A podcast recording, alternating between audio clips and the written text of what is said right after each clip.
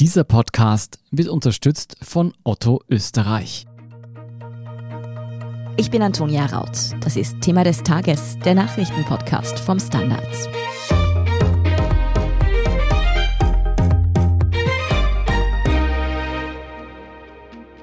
Seit heute hat Österreich einen neuen Bundeskanzler nachdem Sebastian Kurz von der ÖVP wegen Korruptionsermittlungen gegen ihn und sein engstes Umfeld, wie er sagt, zur Seite getreten ist, übernimmt nun der bisherige Außenminister Alexander Schallenberg das Amt. Ihm folgt Michael Lienhardt als Außenminister. Die Regierungskrise müsste nun eigentlich beendet sein. Aber ist dem auch wirklich so? Oder schmiedet die ÖVP im Hintergrund schon Pläne für Neuwahlen? Darüber spreche ich heute mit meinem Kollegen Erik Frei.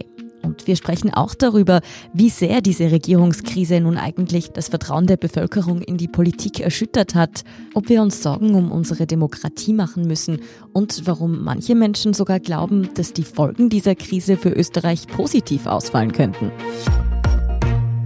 Erik, bei der ganzen Aufregung rund um den Rücktritt oder besser gesagt den Schritt zur Seite, wie Sebastian Kurz es selbst genannt hat, vergisst man ja fast, dass Österreich nun einen neuen Bundeskanzler hat. Wer Alexander Schallenberg so als Person ist, seinen bisherigen Werdegang, den haben wir gestern schon besprochen. Aber wofür steht er politisch? Ja, das ist eine gute Frage. Das weiß niemand so ganz genau. Alexander Schallenberg ist Diplomat, aber er hatte keine typische diplomatische Karriere. Er hat eigentlich die meiste Zeit im Außenministerium im Apparat Karriere gemacht und hat sich dort offenbar sehr glatt, aber ohne jetzt besondere Konturen, hat er sich dort hochgearbeitet. Und was wir wissen ist, dass er anpassungsfähig ist, aber möglicherweise auch sogar aus Überzeugung zu Kurz und dessen Positionen steht, vor allem in der Migration, auch gegenüber den osteuropäischen Staaten. Da hat er sich immer eigentlich an Kurz voll angepasst und es gibt da keinen Hinweis darauf, dass er jetzt hier auch ganz besonders ausscheren wird und einen ganz anderen Kurs einschlagen wird, der seinem weiterhin seinem Parteichef Sebastian Kurz ungelegen käme. Viele sehen ihn vor allem als Schattenkanzler, dass Sebastian Kurz also durch ihn eigentlich an der Macht bleibt. Aber denkst du nicht, es besteht zumindest die Möglichkeit, dass Alexander Schallenberg sich doch emanzipiert und seine eigene Politik macht? Also er allein ganz sicher nicht. Das liegt auch ein bisschen an der Position des österreichischen Bundeskanzlers. Dem fehlt nämlich die Richtlinienkompetenz. Der kann seinen Ministerkollegen gar nichts vorschreiben, kann eigentlich nur moderieren. Dazu kommt, Sebastian Kurz ist Parteichef, ist Clubobmann, sitzt am längeren Ast. Sollte es tatsächlich zu einem Konflikt oder zumindest nur zu Diskussionen kommen, außerdem glaube ich nicht, dass Schallenberg unbedingt der Typ ist, der sich jetzt mit Kurz hier anlegen würde. Die einzige Möglichkeit wäre, wenn von den Landeshauptleuten da sehr starker Druck käme und sie versuchen würden, Schallenberg auf ihre Seite zu ziehen. Dann wäre es vielleicht eine Möglichkeit. Aber das hat weniger mit Schallenberg als Kanzler zu tun, sondern mehr mit der politischen Machtdynamik innerhalb der ÖVP. Wie sich die noch weiterentwickeln könnte, darüber sprechen wir dann etwas später noch einmal. Zuvor die Frage, wir haben ja auch einen neuen Außenminister. Seit ein paar Minuten müsste er beim Bundespräsidenten sein und angelobt werden. Das ist Michael Linhardt, der folgt nun eben Alexander Schallenberg im Außenministerium nach. Von ihm haben vermutlich die wenigsten Österreicherinnen und Österreicher schon einmal gehört.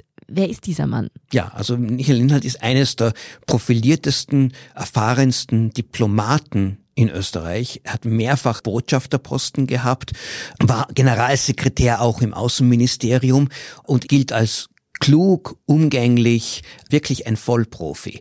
Er war aber auch jahrelang im Kabinett und politischer Berater von Wolfgang Schüssel. Und er hat von Wolfgang Schüssel nicht die hohe Diplomatie gelernt, sondern das niedrige politische Geschäft. Also er gilt auch als machtbewusst, karrierebewusst. Manche haben gesagt, schon länger hat er gefunden, er wäre der bessere Außenminister.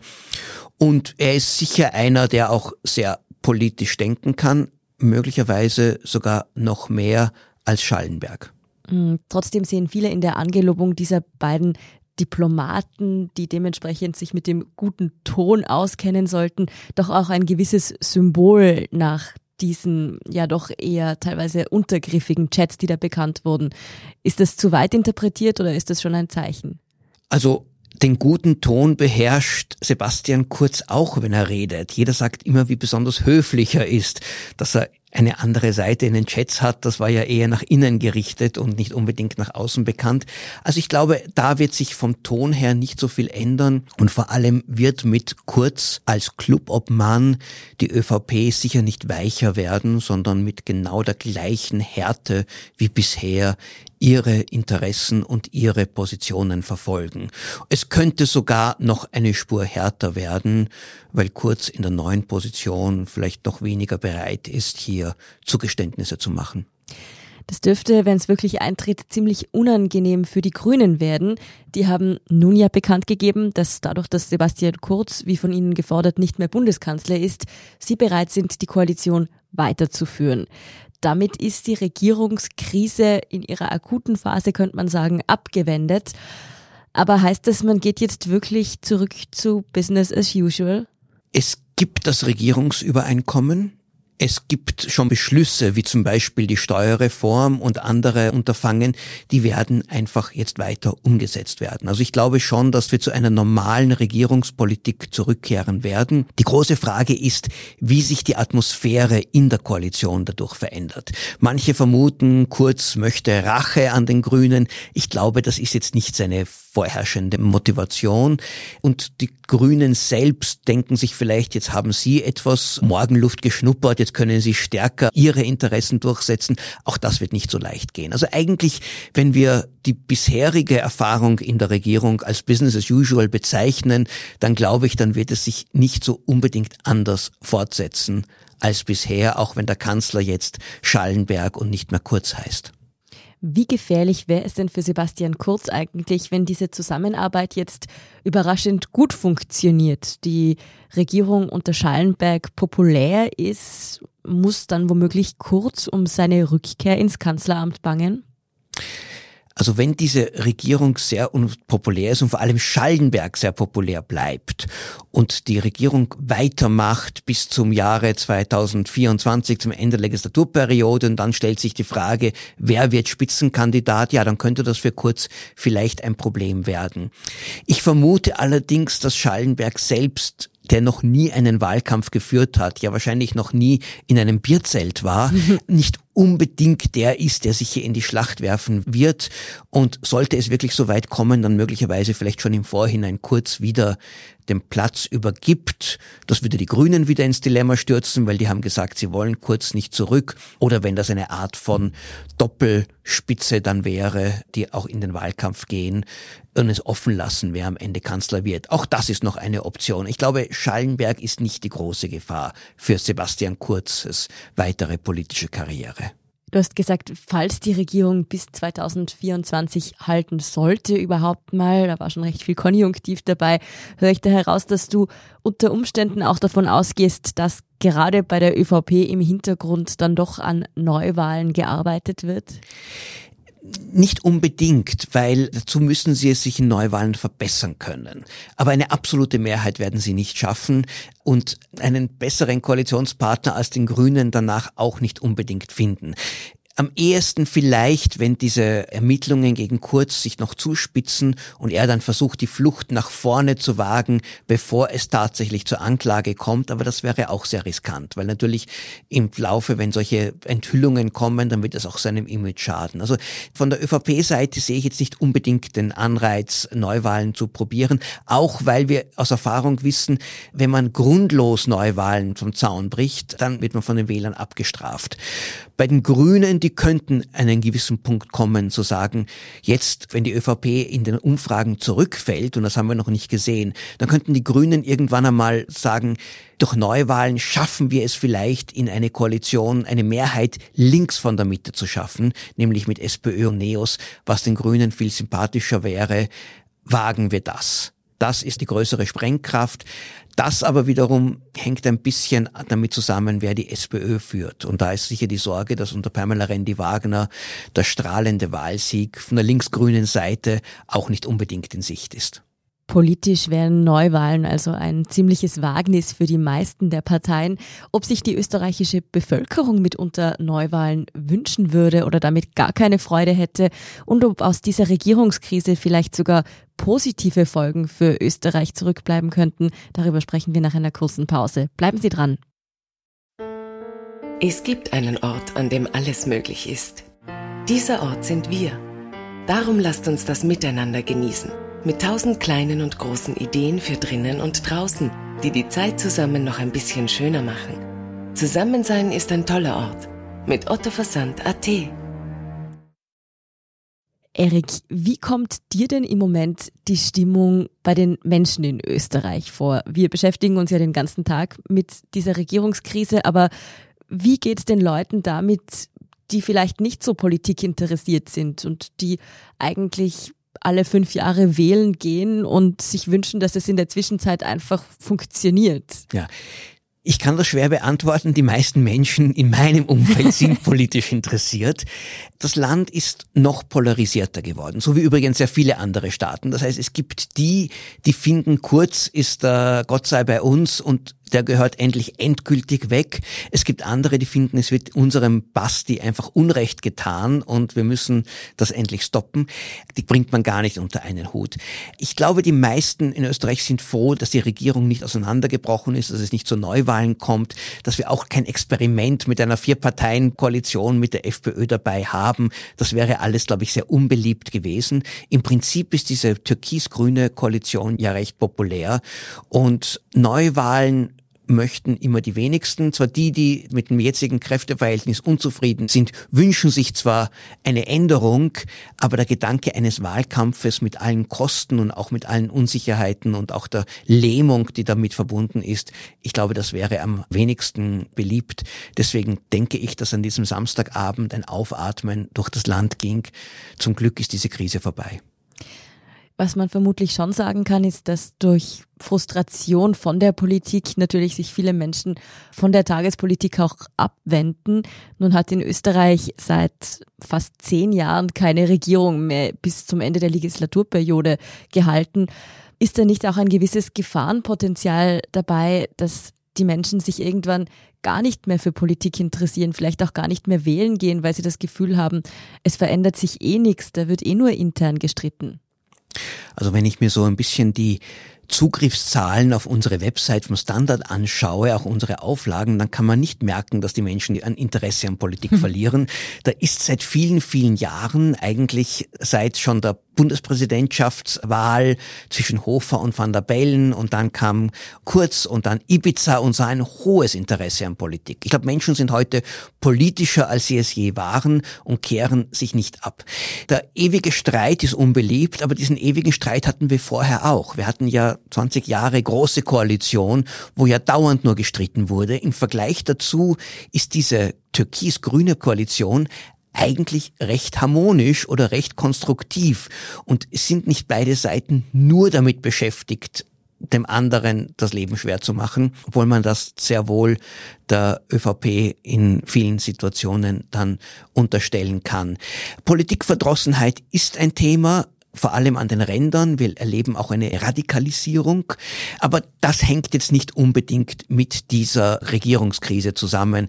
Da hat die Corona-Krise viel mehr dazu beigetragen und die sozialen Medien, wo Menschen sich an Verschwörungstheorien sich da verwickeln.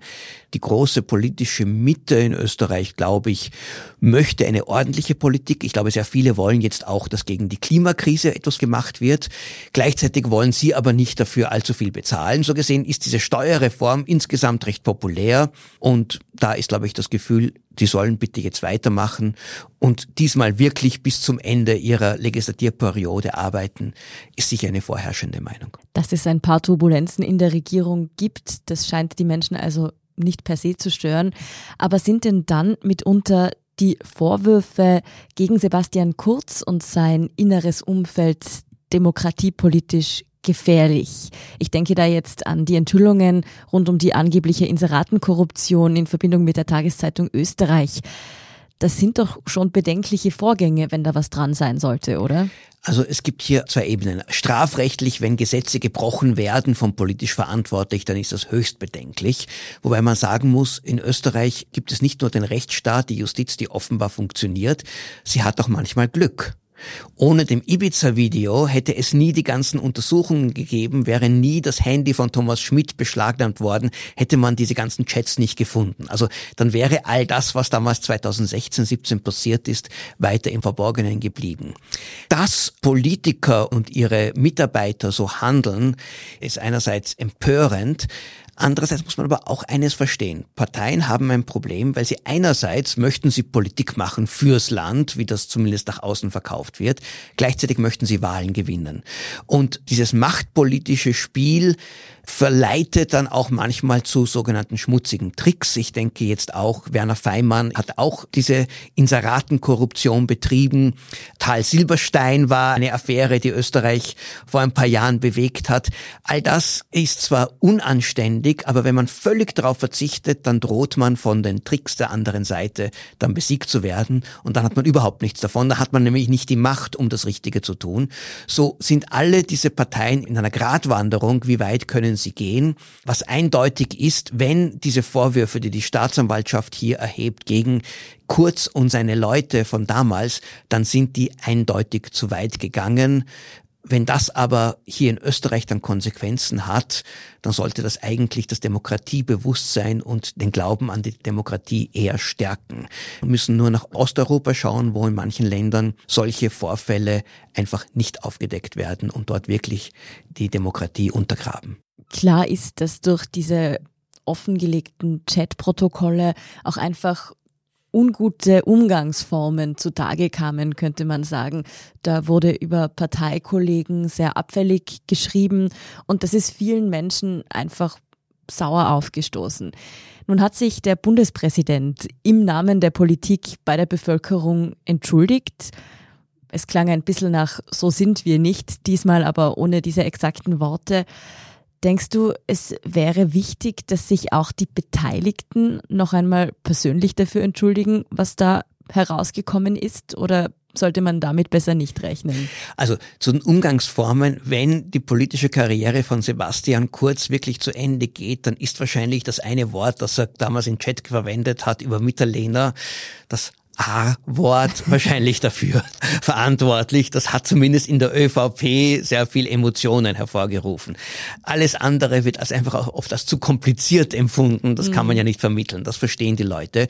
Wobei natürlich die Menschen ja genauso miteinander reden, aber irgendwie erwarten sie sich dann von den Politikern einerseits Volksverbundenheit, aber bitte, ihr müsst aber anständig reden. Alexander van der Bellen hat es sehr einfach, sich zu entschuldigen. Er hat ja nichts getan. Er kann das im Namen der ganzen Republik Republik machen. Diese saubere Weste erlaubt ihm das. Das Problem von Entschuldigungen ist, jede Entschuldigung ist gleichzeitig auch ein Schuldeingeständnis oder wird auch so gesehen. Und das fällt natürlich Politikern viel schwerer, vor allem wenn auch noch gegen sie ermittelt wird. Und dann wollen sie überhaupt nicht in diese Situation kommen, wo sie durch eine Entschuldigung möglicherweise auch etwas zugeben.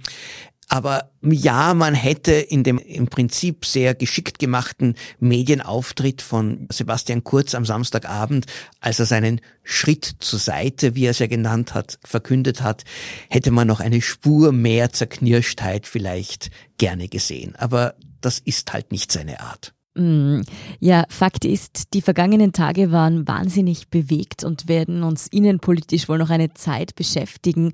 Hältst du es aber auch für möglich, dass diese Regierungskrise positive Folgen haben könnte für Österreich?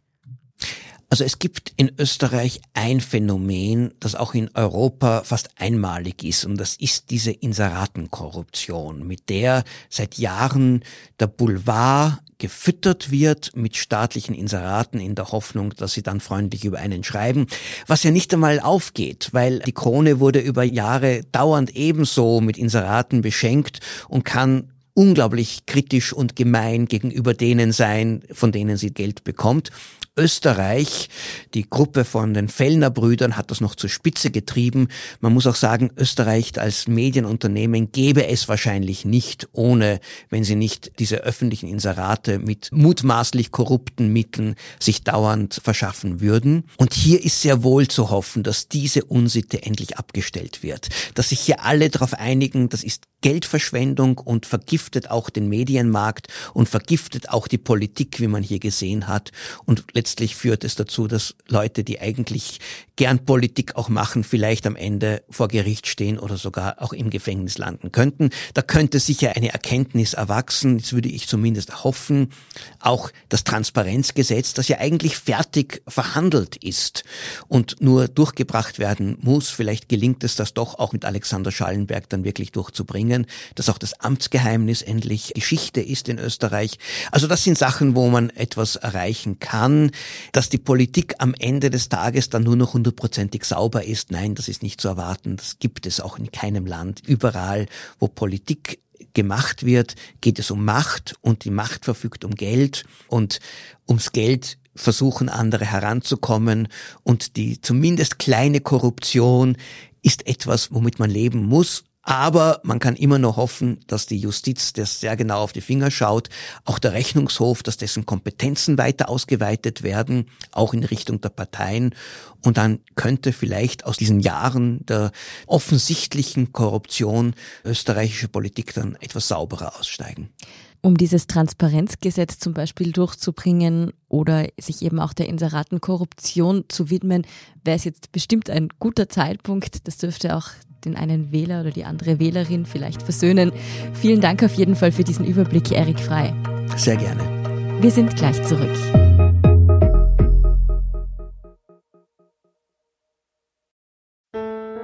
Es gibt einen Ort, an dem alles möglich ist. Dieser Ort sind wir. Darum lasst uns das miteinander genießen. Mit tausend kleinen und großen Ideen für drinnen und draußen, die die Zeit zusammen noch ein bisschen schöner machen. Zusammensein ist ein toller Ort. Mit Otto Versand AT.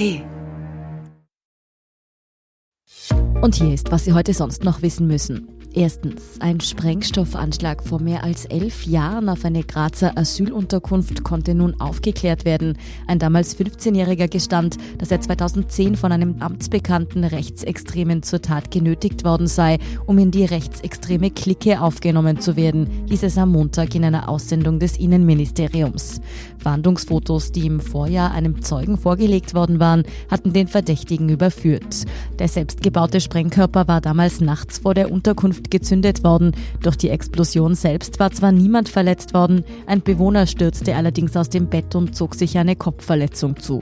Über Bildmaterial von Videokameras wurde der Verdächtige nun überführt, gegen sechs weitere Verdächtige wird ermittelt. Zweitens, der Nobelpreis für Wirtschaftswissenschaften geht in diesem Jahr an die Forscher David Cart, Joshua Angrist und Guido Imbens. Das gab die Königlich Schwedische Akademie der Wissenschaften am Montagvormittag in Stockholm bekannt. Der Kanadier Cart von der University of California in Berkeley wurde für seine empirischen Beiträge zur Arbeitsökonomie ausgezeichnet. Der US-Amerikaner Angrist vom MIT und der Niederländer Imbens von der Stanford University teilen sich die zweite Hälfte des Preises für ihre methodischen Beiträge zur Analyse von Kausalzusammenhängen. Und drittens, ab kommendem Jahr wird Physiotherapie in ganz Österreich auf Kassenkosten verfügbar sein. Die österreichische Gesundheitskasse ÖGK hat sich mit dem Berufsverband Physio Austria auf einen entsprechenden Rahmenvertrag geeinigt. Derzeit gibt es nur in fünf Bundesländern vertragliche Regelungen mit den niedergelassenen Physiotherapeutinnen und Therapeuten. Der neue Vertrag soll eine wohnortnahe, flächendeckende Versorgung auf Kassenkosten bringen, teilte die ÖGK am Montag mit. Mehr zu dieser Verbesserung für alle, die Physiotherapie benötigen und auch alle weiteren Infos zum Weltgeschehen finden Sie natürlich wie immer auf derstandard.at. Wenn Sie unsere Arbeit unterstützen möchten, dann können Sie das am besten mit einem Standard-Abo oder einem Premium-Abo über Apple Podcasts tun, sofern Sie das nicht eh schon getan haben. Empfehlen Sie unseren Podcast auch gern Ihren Freundinnen und Freunden weiter oder schreiben Sie uns eine nette Rezension und eine 5-Sterne-Bewertung, das hilft uns ebenfalls. Verbesserungsvorschläge und Themenideen Ideen schicken Sie am besten an podcast.derstandard.at. Ich bin Antonia Raut. Baba und bis zum nächsten Mal.